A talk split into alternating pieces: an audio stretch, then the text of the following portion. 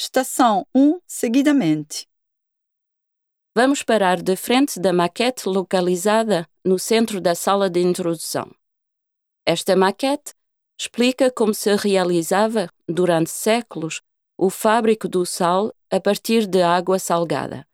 Na parte superior é mostrada a evaporação da água salgada, o armazenamento do sal e o seu acondicionamento, em forma de blocos, enquanto que na parte inferior é mostrado o subterrâneo onde se captava a salmoura, assim como as instalações que permitiam de a elevar à superfície.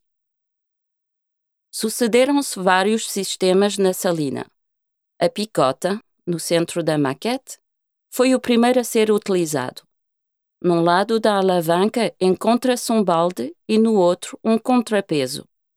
Esse sistema é acionado pelos trabalhadores e permitia de retirar a água ao nível do solo, uma água possuindo 40 gramas de sal por litro. As noras, à direita da maquete, são instaladas no século XIV. Elas faziam a salmoura subir dos poços subterrâneos à superfície através de um sistema de baldes ligados com cordas, acionados por cavalos. A salinidade da água recuperada era superior a 80 gramas de sal por litro.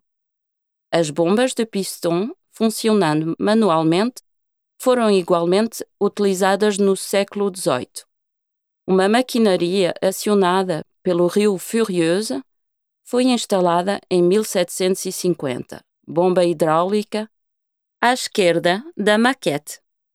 Essa maquinaria permite ainda hoje de acionar a bomba de salmoura instalada no século XIX, a qual retira água situada a 246 metros sobre a terra. A salmoura bombeada tem 330 gramas de sal por litro. Vamos passar agora ao quadro de Nicolas Richard, A Vila de Salins, em 1628, exposto no fundo da sala de introdução. Esse quadro é um formidável utensílio de compreensão de Salins durante o século XVII. Vários elementos indicam a importância que tinham as salinas antigamente. Enquanto toda a cidade era coberta por telhas de madeira, os prédios da fábrica de sal eram cobertos com telhas de barro, sinal da grande riqueza dessa indústria. Pode observar-se também a influência que o local da indústria exercia sobre a cidade. A Grande Salina ocupava uma superfície de 2 hectares.